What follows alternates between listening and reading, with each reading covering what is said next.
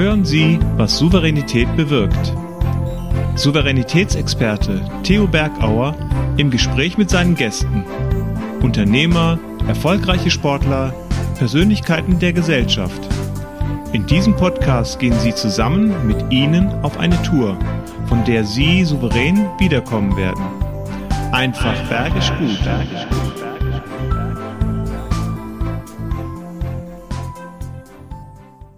Ich liebe die Menschen und ich liebe die Berge.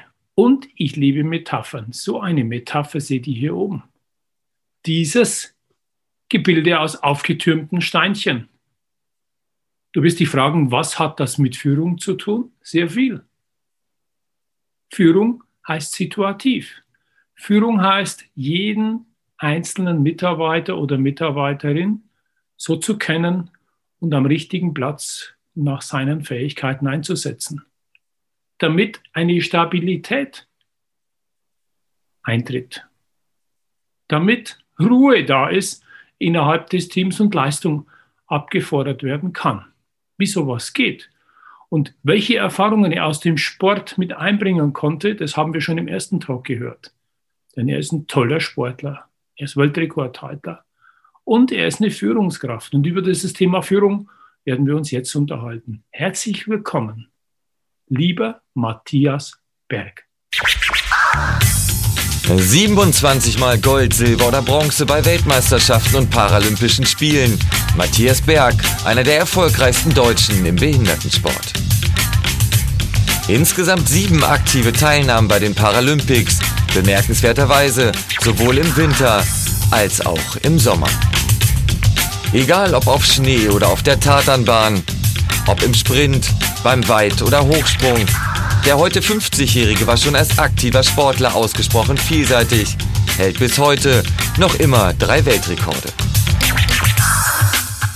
Diese Vielseitigkeit zieht sich durch das komplette Leben des Schwaben. Matthias Berg ist Jurist und passionierter Musiker, tritt wie nebenbei als Hornist bei Konzerten in aller Welt auf. Doch seine große Liebe gehört auch weiterhin dem Sport. Nach seiner aktiven Karriere engagiert sich Matthias Berg auch weiterhin im Behindertensport.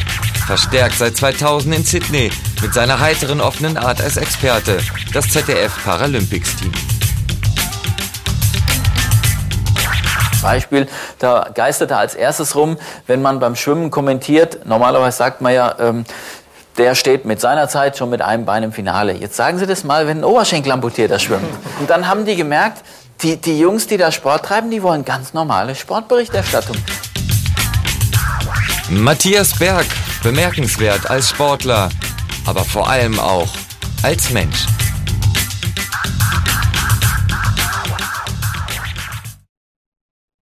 Mensch, wie die Zeit vergeht, lieber Matthias, schön. Ja. Also es ist ja gigantisch, wie die Menschen gemeldet haben, wie toll dieser Tag war, wie schön das war, was sie alles mitnehmen. Auch meine rotarischen Freunde, denen habe ich natürlich gegeben, die kennen dich ja schon vom Vortrag.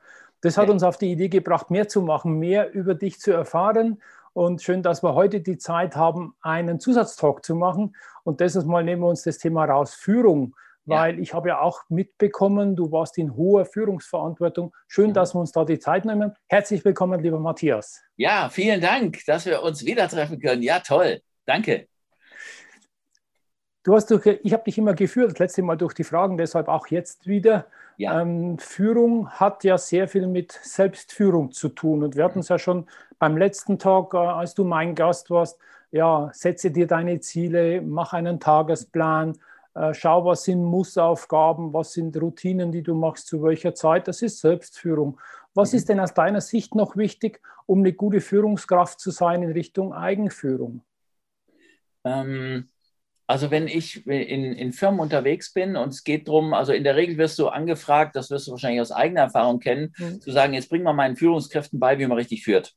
Mhm. Ähm, dann äh, gelingt es mir in der Regel gut, in Gesprächen zu sagen, also bevor du nicht Selbstführung kannst und kennst und dich selber, ähm, mhm. brauchst du über andere Menschen führen eigentlich gar nicht anfangen zu denken, mhm.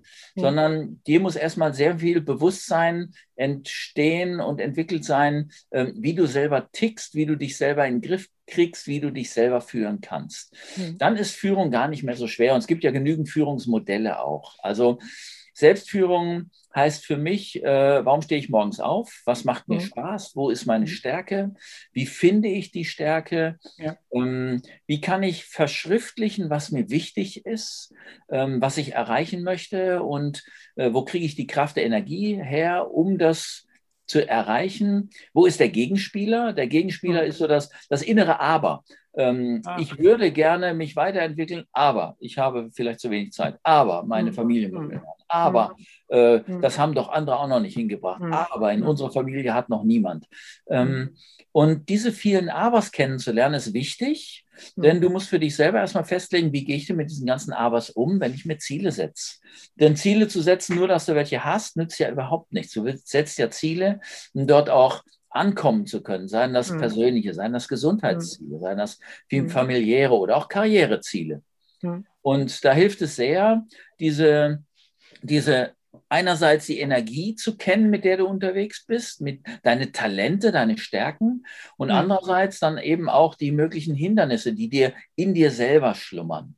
Mhm. Ähm, und, und wenn du das mal durchdacht hast, reflektiert hast, dann bin ich der Überzeugung, dann kann man sich darum kümmern, wie kann ich mhm. denn jetzt andere führen, die ja vielleicht auch ganz anders von der Persönlichkeitsstruktur her sind. Ja, also das mit Ziele setzen äh, kommt mir gerade diese Formel ja smart vor, sollen spezifisch sein, messbar und für mich ist das auch, mhm. auch akzeptiert. Akzeptierst du es selber, dieses Ziel? Ist es dir wichtig? Äh, oder machst du es halt nur, weil es von dir verlangt wird? Ähm, das ja. ist, glaube ich, das, was du gerade auch gesagt hast. Ja, ja. Ähm, und wenn du ein Aber hast, ein Bedenken hast, ähm, dann, dann lass es gleich gehen, weil dann, dann ist dein, dein. Widerstand so groß und gegen den anzugehen, das ist eine falsche Energie in die falsche Richtung. Ja, ja. Und bei Zielen, was ich äh, immer wieder auch zu bedenken gebe, ist, wenn du dein Ziel erreicht hast, gibt es möglicherweise auch negative Konsequenzen auf dem Weg mhm. oder in dem Ziel. Also äh, es ist ja äh, im Moment gerade äh, Wellness und Ausgleich mhm. und Achtsamkeit und es wird ja mhm. alles wirklich immer wieder durchs Dorf gejagt. Und ähm, was gerne genommen ist, ich trainiere für einen Halbmarathon, ich gucke auf meine Gesundheit und ähnliches. Ich habe immer wieder Leute getroffen, die gesagt haben, ja, ein so großes Ziel oder ich will mal, was weiß ich, was in Afrika den höchsten Berg erklimmen oder, ja. oder, oder und muss mich vorbereiten und muss trainieren da ist für mich dann immer die Frage, gibt es negative, möglicherweise negative ähm, Dinge, die du bedenken musst, nämlich zum Beispiel Zeit für die Familie. Es gibt mhm. ja genügend Fälle, da ist derjenige, der sagt, Marathon ist mein Hauptziel, da gehen die Familien kaputt, weil der permanent trainieren muss. Also mhm, ja. wo liegen mögliche Gefahren, Auswirkungen für Menschen, mit denen du eigentlich gemeinsam unterwegs sein willst, mhm. wenn du ein für dich wichtiges Ziel weiterverfolgst. Und erst wenn du rundherum sagen kannst, ja, das Ziel passt für mich, das passt für meine Entwicklung, aber auch für die Umgebung, in der ich unter, also diesen mhm. Reality-Check, den du machst mhm. eigentlich. Wie sieht das in der Realität aus, wenn ich da hin will, also den Weg und dann angekommen bin? Ähm, erst dann kannst du sagen, ja, das ist ein gutes Ziel und dann mache ich mich so richtig auf den Weg. Ja, ja mir schießt gerade eine Geschichte durch den Kopf, die ich wirklich erlebt habe, als du das erzählt hast. Äh, ich bin auch vom Seminar heimgekommen, habe eine Frau gesagt, und wie war's? Sage ich, klasse, übrigens, ich laufe nächstes Jahr, nächstes Jahr meinen ersten Marathon. Dann sie gesagt, nee, du läufst nicht. Ich denke, komisch. Dann bin ich zurück in mein Büro. Wir Männer haben so eine Höhle, wo wir uns zurückziehen. Dann habe ich gesagt, du Schatz, ähm, nee, ich laufe jetzt nicht wegen der Gruppe, weil, ich, weil die Ziele haben, habe ich mir auch ein Ziel gesetzt, ich laufe wegen meiner Gesundheit. Dann hat sie gesagt, nee, du läufst nicht. Und dann habe ich den komisch, bin wieder zurück, beleidigt in meinem Arbeitszimmer. Und bis ich sie mal gefragt habe, äh, warum ist die Gesundheit denn so wichtig, sagt sie, na freilich, weil du dich wahrscheinlich überanforderst und äh, fang doch mal mit dem Stadtlauf an, muss doch nicht gleich ein Marathon sein. Äh, und dann haben wir uns geeinigt, äh, wenn ich schon laufen will, dann, wenn die Gesundheit wichtig ist, lass dich medizinisch checken und wenn der Doktor dir eine Freigabe gibt, dann mach das. Und das war wichtig, mit dieses Ziel mit meiner Frau abzustimmen, weil ja. stell dir mal vor, ich hätte nichts ja. gesagt, wäre dann irgendwann Abend im Dunkeln verschwunden, wäre mit irgendwelchen Laub und irgendwelchen Nadeln aus dem Wald zurückgekommen. Äh, was hat denn der vor? Was treibt denn der? Ja. Und deshalb ist es genau wichtig, was du gesagt hast. Stimme deine Ziele und lass sie auch akzeptieren von deinem Umfeld, weil sonst hast du einen Zielkonflikt. Und ja. das geht noch hinten los. Ja. ja, ja, so ist das. Und das, dann wird der Energiebringer oder der gedachte, erhoffte Energiebringer wird ein Energiesauger und ja. ein, ein Konfliktverstärker und ähnliches. Ja, ganz genau, ganz genau. Wir ja. machen Rast mit Theos einfach bergisch guten Tipps. Raus aus dem Tal, raus aus dem Tal des Zielkonfliktes. Wie dir das gelingt, ich gebe dir mal drei folgende Tipps dazu. Erster Tipp. informiere dein Umfeld und spreche mit deinem Umfeld auch darüber, was der Nutzen ist, wenn du dieses Ziel anstrebst. Zweiter Punkt ist, stimme das notwendige Zeitfenster und den notwendigen Zeitrahmen mit deinem Partner oder mit deiner Partnerin ab, damit du auch die Zeit hast und die Unterstützung, bis du das Ziel erreicht hast. Und dritter Punkt ist, feier gemeinsam. Wenn du das Ziel erreicht hast, dank der Unterstützung deines Partners oder des Umfelds, dann mach eine Big Party. Denn die haben viel auf dich verzichten müssen und du konntest dich auf dein Ziel fokussieren. Und du wirst sehen, dann wird es wieder richtig bergisch gut.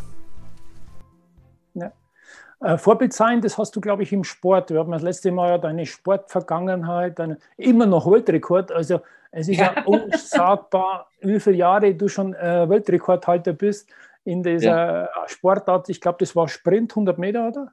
Ja, die 100 Meter habe ich leider verloren an einen ja. chinesischen Kollegen 2012, aber Weitsprung und Hochsprung, die beiden Weltrekorde, die sind jetzt 34 und 36 Jahre alt ähm, und die gelten immer noch. Und ich sage mir, ich meine, ist in Ordnung, kann ich mitleben. Also, es bewahrheitet sich immer wieder, ja. du warst schon damals ein junger Hupfer, gell? Ja, ja, so ist es. Die Zukunft gehört den jungen Hupfern.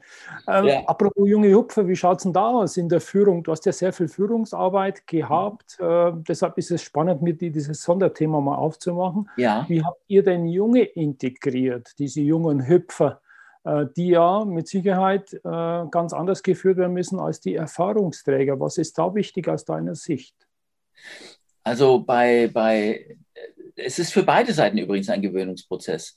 Man mhm. sagt ja, diese Y- und Z-Generation, dass die schon mal anders ticken. Wir damals, ich sag mal, ich bin jetzt äh, knappe 60, ähm, mhm. da willst du Karriere machen, da passt du dich an, da mhm. machst du Überstunden, da guckst du, dass du auf diese Art und Weise weiterkommst. Und heutzutage ist mehr Work-Life-Balance, also es gibt nicht nur Beruf, es gibt auch Privates, es gibt Hobbys, es gibt was weiß ich was. Ähm, da ist die, die Haltung, mit der du in den Beruf einsteigst, auch als junge Führungskraft einsteigst, ist durchaus eine andere. Das heißt, der Betrieb, die Belegschaft, das Klima muss sich mhm. genauso anpassen wie der junge Mensch, dem man auch von vornherein sagen muss, ähm, was es denn bedeutet, wenn man Karriereschritte machen will, dass es mhm. bestimmte, vor allem, es geht da immer um Verantwortung. Ich glaube, dass das größte, wichtigste Stichwort heißt Verantwortung übernehmen für mhm. den Weg für sich, aber eben dann auch für andere. Denn mhm. der, der große Unterschied, wenn du Mitarbeiter bist und kein eigenes Team leitest, dann bist du vor allem für dich, für deine Arbeit, für Haltung verantwortlich, natürlich auch für andere, aber andere Dimensionen, als wenn du als Führungskraft für Ergebnisse deiner Mannschaft äh, ja. verantwortlich bist, das Klima verantwortlich bist. Dafür, ich behaupte immer gern, Führungskräfte sind vor allem für De Demotivation leider zuständig. Denn Motivation äh, kannst du nur für dich selber entwickeln, jedenfalls die dauerhafte Motivation. Ja. Aber du kannst den Rahmen anpassen. Du kannst sagen, gibt es günstige Rahmenbedingungen, wo Motivation entstehen kann. Ganz einfache Sache ähm, ist, ähm, wo arbeite ich, wie arbeite ich, darf ich ein Bild von mir aufstellen, habe ich eine grüne Pflanze im Raum, ähm, darf ich entscheiden, wo mein Schreibtisch im Raum hm. steht. Also wie viel Autonomie kann ich überlassen um von Ergebnisse zu produzieren. Währenddessen ich sagen würde, vor 30 Jahren ging es äh, nicht darum, Ergebnis, sondern du hast deine acht Stunden und 15 Minuten täglich Anwesenheit und, und hoffe, dass du auch Ergebnisse bringst. Ähm, mhm. Das hat sich deutlich gewandelt. Auch jetzt Corona ist ja das beste mhm. Beispiel. Es geht nicht mehr darum, ich kann ja auch gar nicht mehr kontrollieren, ist der acht Stunden am Schreibtisch zu Hause oder macht er das in vier Stunden, weil es kommt darauf an, wie das Ergebnis nachher ist. Genau. Ob der das abends von acht bis zehn macht oder morgens von, von acht bis zehn, hm, das überlasse ich ihm. Also hat sehr viel mit persönlicher Verantwortung zu tun, aber auch Führungsverantwortung, die sich ändert. Ich muss mich anders kümmern. Da kommt nicht der Mitarbeiter mehr zu mir, sondern ich muss mich darum kümmern, diesen Kontakt zu halten. Und das hat sich gewandelt. Also sowohl die sozialen Beziehungen sind anders. Damals war es über Unterverordnungsverhältnis. Ich, ich sage es mal ganz platt. Und ja. heute ist es ein partnerschaftliches, vielleicht sogar ein ja. coachendes Miteinander zu sagen, wo kann ich dich wie unterstützen, lieber Mitarbeiter, lieber Mitarbeiterin damit du dein Ergebnis erzielen kannst. Was erwartest du von mir? Und damals war es mehr zu sagen, also pass auf, hier sind deine Voraussetzungen, jetzt guck, dass du damit klarkommst. Ja. Das sind so Dinge, die mit, mit geändertem Verantwortungsbewusstsein zu tun Zu haben. tun haben. Und das muss ich für den Betrieb klären, das muss ich für die Kolleginnen und Kollegen klären. Ich habe auch Verantwortungsbewusstsein. Ich weiß natürlich über deine Führungsqualifikation, aber wenn du so zwei, drei Sätze dazu verlierst, äh, in welchen Funktionen du warst, Ja. ähm, dann hat, haben unsere Zuschauer und Zuhörer auch ein Ja. Bild, äh, warum du ein Recht hast, über Führung zu sprechen. Ja, also ich habe äh, parallel Jura und Musik studiert, war in Sachen Musik während des Studiums eigentlich schon immer mit 50, 60 Konzerten unterwegs pro Jahr, äh, war also in Sachen persönliches Zeitmanagement da schon immer ganz anständig unterwegs, zwei Nationalmannschaften. Hm. Und Jura hat sich nach dem zweiten Examen entwickelt. Ich bin in die Landesverwaltung Baden-Württemberg eingetreten, gehört Mhm. da zum Innenministerium, Ja. war als erste Station in einem kleinen Landratsamt. Zuerst als Rechts- und Baurechtsamtsleiter, 3,5 Personen, mich eingeschlossen. Wenige Jahre später wurde ich im gleichen Landratsamt dann Dezernent und damit zum ersten Mal für 70 Kolleginnen und Kollegen zuständig für einen ganzen Bauchladen von Zuständigkeiten. Danach habe ich mich oder durfte ich mich weiterentwickeln, kam ich in die Staatskanzlei, ins Staatsministerium Baden-Württemberg zu Erwin Teufel. Mhm. Habe dort ein Jahr lang gearbeitet als einer seiner Referenten. Er hat ja einen ganzen Stall voll Referenten, die Ja. Für Dinge für ihn vorbereiten und nachbereiten. Und dann habe ich zwei Jahre lang das Führungskräfteentwicklungskonzept für die gesamte Landesverwaltung gestaltet. Wow. Das sind immerhin 230.000 Mitarbeiterinnen und Mitarbeiter.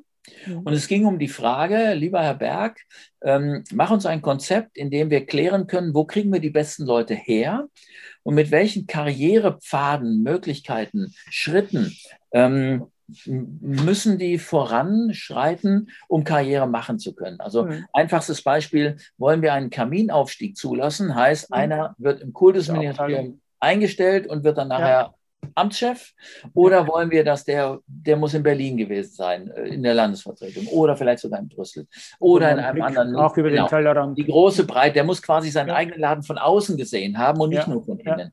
Ja. Ähm, diese Dinge festgelegt. Ich habe, mir kam es darauf an, das Prinzip Zufall zurückzudrängen. Was heißt das? Mhm. Zufall heißt, wenn du in dem Dunstkreis eines erfolgreichen, einflussreichen Menschen gewesen bist, dann hat man dich gesehen. Hast du Karrierechancen gehabt. Mhm. War aber dein Umfeld das eher nicht, dann konntest du noch so gut sein. Du bist einfach nicht aufgefallen. Das Ja. ist Verschwendung von Ressourcen fürs Land, denn die richtig guten Leute, die siehst du nur, wenn du ihnen Chancen gibst, sich zu sehen oder Mhm. gesehen zu werden. Also was habe ich eingeführt? Äh, Führungskreise auf Mhm. äh, Ebene von den äh, Regierungspräsidien und auf Landesebene dann. Das heißt, die jungen Führungskräfte, die haben dort Projektarbeit gemacht, Zukunftsworkshops. Aber ich habe vor allem auch verlangt, dass die äh, Führungskräfte, die in Verantwortung sind, sich um diese Leute kümmern und die persönlich kennenlernen und auch deren Arbeit kennenlernen. Das war ein Gab's ziemlich auch schon das Weg. Mentor, Mentorprinzip, dass, dass es Ganz- Mentoren ja. gab dann? Ganz genau. Ähm, Mhm. Es wird niemand mehr eingestellt, von dem man Führungspotenzial erhofft, vielleicht erwartet hat, der nicht einen Mentor zur Seite gestellt bekommen hat. Jemanden, der gar nicht aus dem eigenen Kreis kam, sondern vielleicht auch von außen geguckt hat, Mhm. weil, um richtig reinzukommen, musst du auch mal Tacheles reden können. Ja. Und wenn du dann deinen eigenen Chef zum Tacheles reden, wird schwierig. Dem sagst Ja. du nicht sofort an, mit was du gerade haderst. Ja. Ähm, auch, auch solche Prinzipien, selbstverständlich. Das sind ganz wichtige Dinge, um, um auch, ich sag mal, den Blick hinter die Kulissen mitkriegen zu können. Wir machen Rast mit Theos einfach bergisch guten Tipps. Raus aus dem Tal, raus aus dem Tal.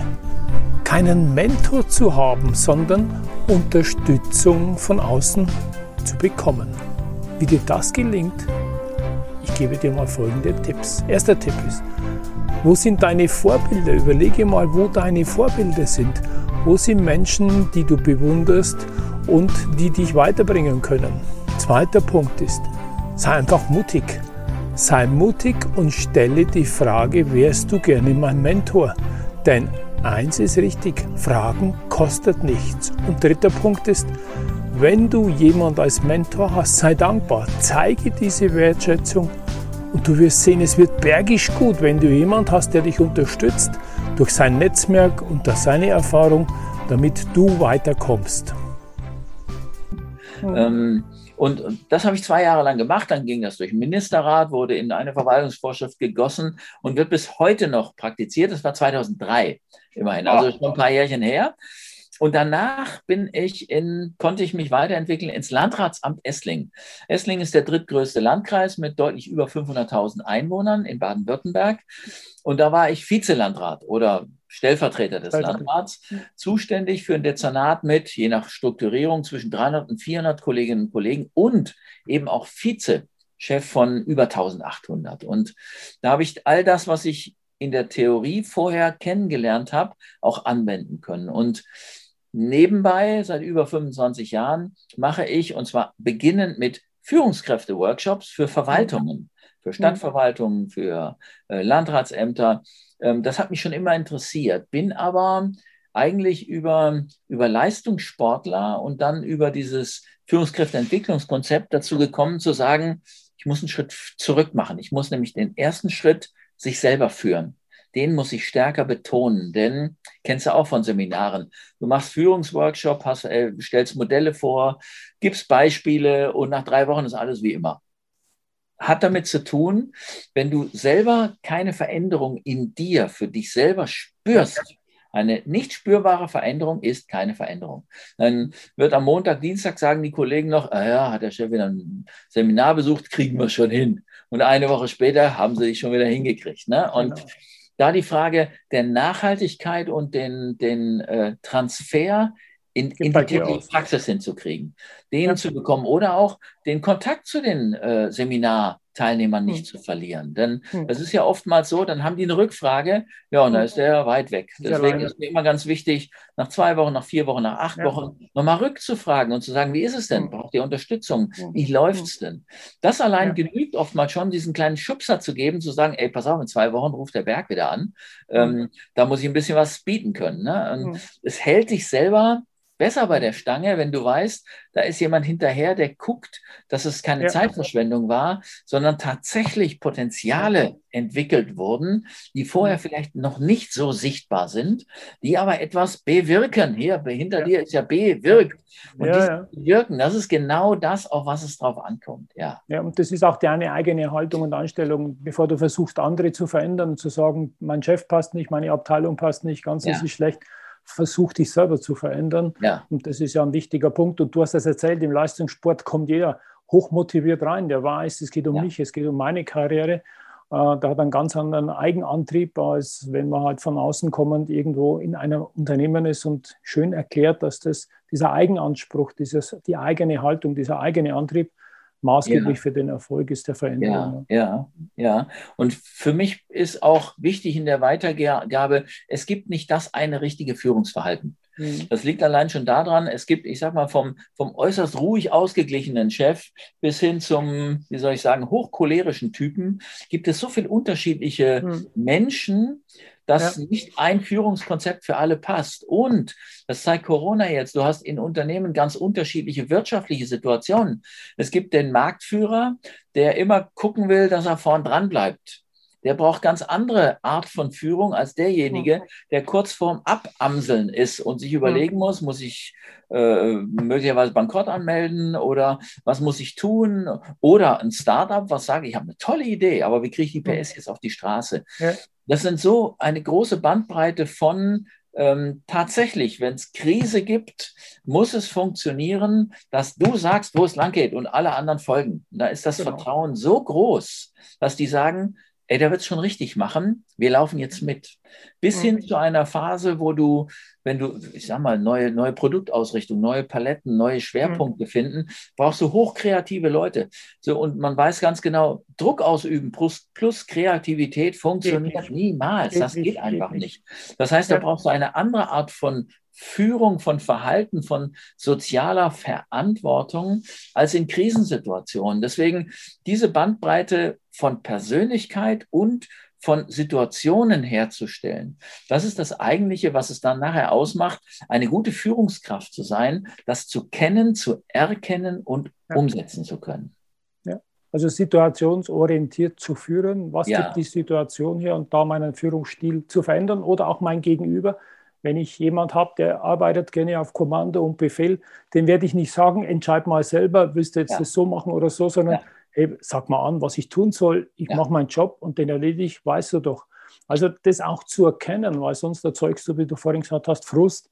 Äh, du ja. meinst es gut, äh, gerade mit ja. dieser Agilität, aber kommen halt nicht alle zurecht, agil zu sein. Und das ja. ist halt wirklich situativ, einzelspezifisch den, um, den Umfeld bedingt, aber auch der Person mein, mir gegenüber situativ anzugehen. Ja. ja, ganz genau, ganz genau. Und komischerweise beginnt diese Art von Führung damit, ich kenne den Namen des Kollegen oder der Kollegin, ich weiß, wann die Geburtstag haben, ich weiß vielleicht auch die familiäre Situation, mhm. dass wenn der mal drei schlechte Tage hintereinander hat, dass du auch nicht nur sagst, ja, streng dich mal ein bisschen an, sondern dass mhm. du nachfragen kannst, äh, gibt es was, was du brauchst? Äh, brauchst mhm. du eine Woche Urlaub? Vielleicht anders? Musst du eine mhm. Erholung? Kann ich etwas für dich tun? Brauchst du vielleicht einen Coach, einen Mentor? Ja.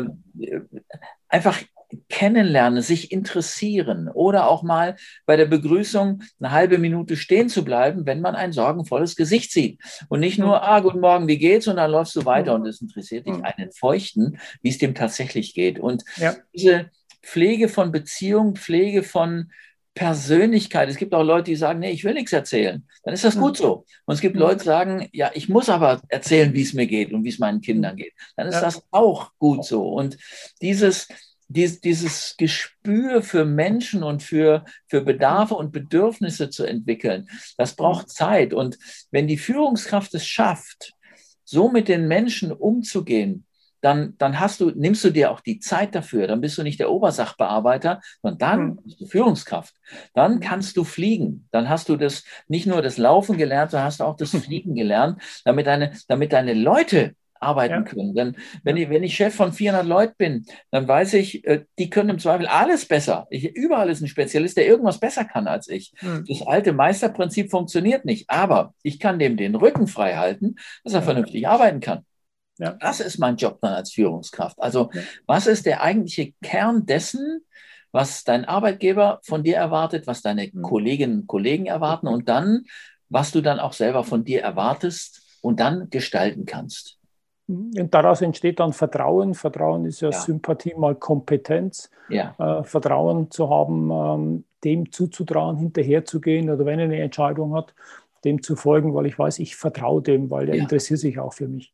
Ja. Vertrauen heißt natürlich auch, äh, Dinge aufzugeben, loszulassen. Ja. Vielleicht sind es Fehler, vielleicht sind es falsche Entscheidungen, vielleicht sind es auch Entscheidungen, die getroffen werden müssen.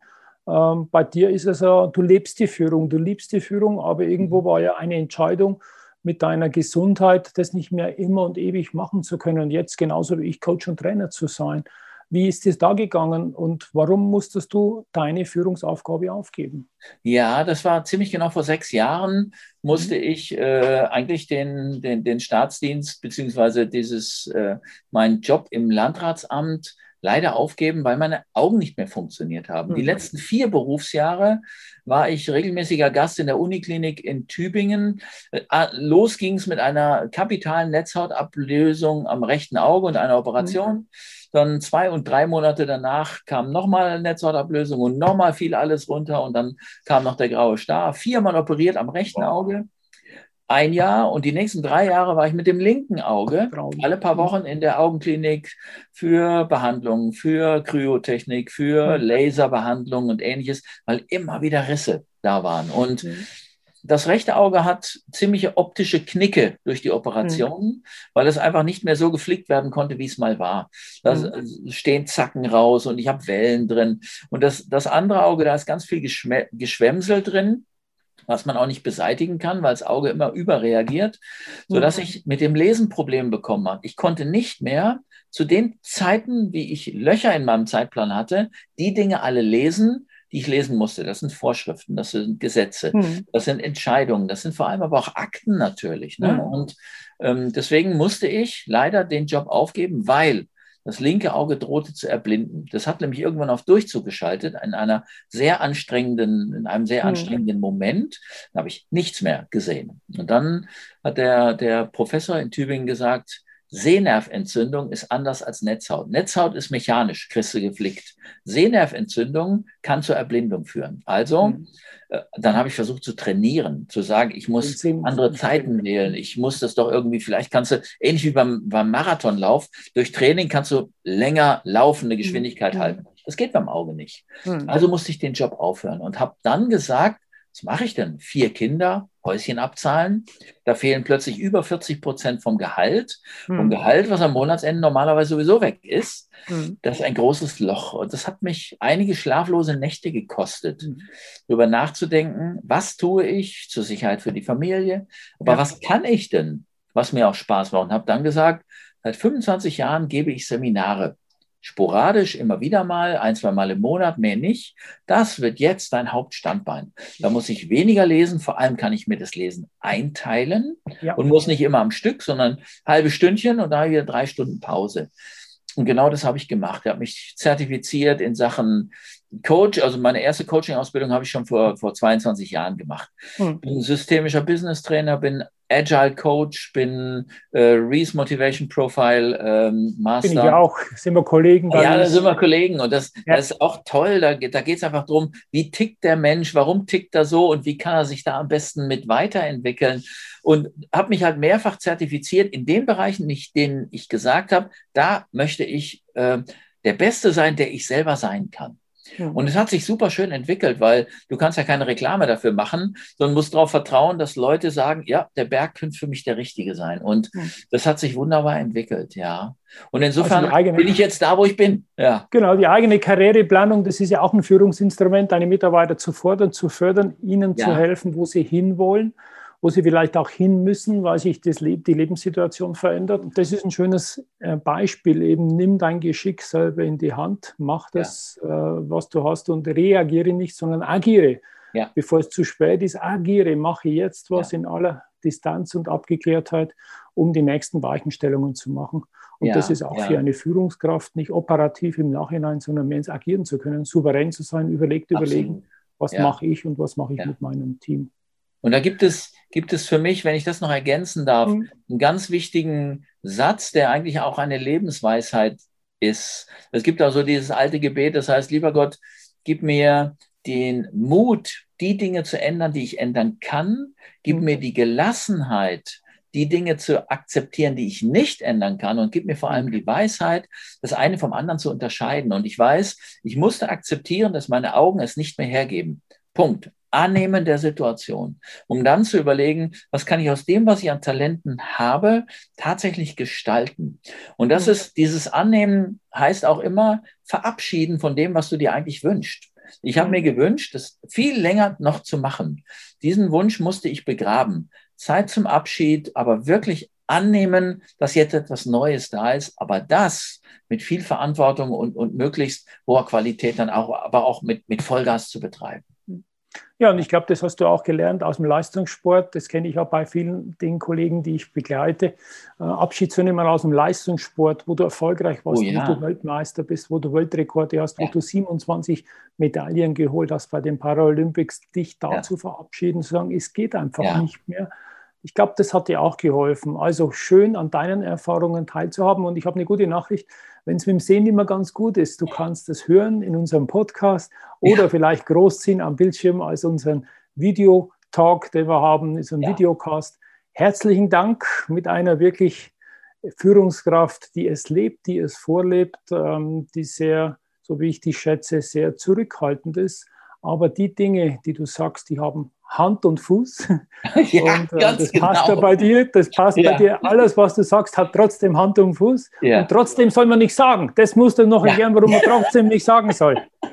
Sag mal, warum man trotzdem nicht sagen soll. Ja, also ich habe immer wieder die Erfahrung gemacht, dass, dass gerade wenn man so im Gespräch ist, ne, und dann kommt dann irgendwann bricht's aus dem Gegenüber hervor, ey, und das machst du alles trotz Behinderung. Ja. Und dann sage ich, nee, nicht trotz, trotz Behinderung klingt, als würde ich so mit dem Messer zwischen den Zähnen ich muss es allen zeigen. Sage ich, nee, genau das nicht. Ich mache das nicht trotz, sondern ich mache es mit Behinderung. Ja. Wie es einer macht mit blonden Haaren, mit ja. keinen Haaren, mit dicker Brille, mit ja. Appenbein, sondern ja. mit, das, das hat so dieses organische, ja, das gehört zu mir und es passt zu mir und das ist so, wie ich bin. Ja, genau. Deswegen nie trotz, sondern immer mit. Schön, dass du mit bei uns dabei warst und gemeinsam mehr zu bewirken. Ich freue mich und wenn ihr Fragen habt in der Keynote, findet ihr die Internetadresse, belöchert ihn. Äh, ja. Er freut sich ja auch mit euch über Richtung Unternehmen, Behörden, alle, die ja. gerne da noch weiterarbeiten wollen. Ich kann dem Matthias euch ans Herz legen. Toller Kollege, bestes, äh, beste Erfahrungen. Ihr seid da sehr gut aufgehoben. Herzlichen Dank und jetzt wünsche ich dir noch eine schöne Zeit und wir sehen uns mal wieder, hoffentlich bald. Bye, bye. Jawohl, danke, Servus. Theo, dir auch Ciao. und deiner ganzen Reihe hier und der Mannschaft dahinter. Ja, Mach mach's gut. Danke dir. Ciao, Matthias. Tschüss, Ade. Ciao, tschüss. Das war der Podcast, was Souveränität bewirkt. Wie hat Ihnen die Tour mit unseren Gästen gefallen? Nun wünschen wir Ihnen viel Freude beim Umsetzen. Es ist bergisch gut, wenn Sie den Podcast weiterempfehlen, teilen und auch gerne liken. Vielen Dank fürs Zuhören und bis zur nächsten Folge, was Souveränität bewirkt.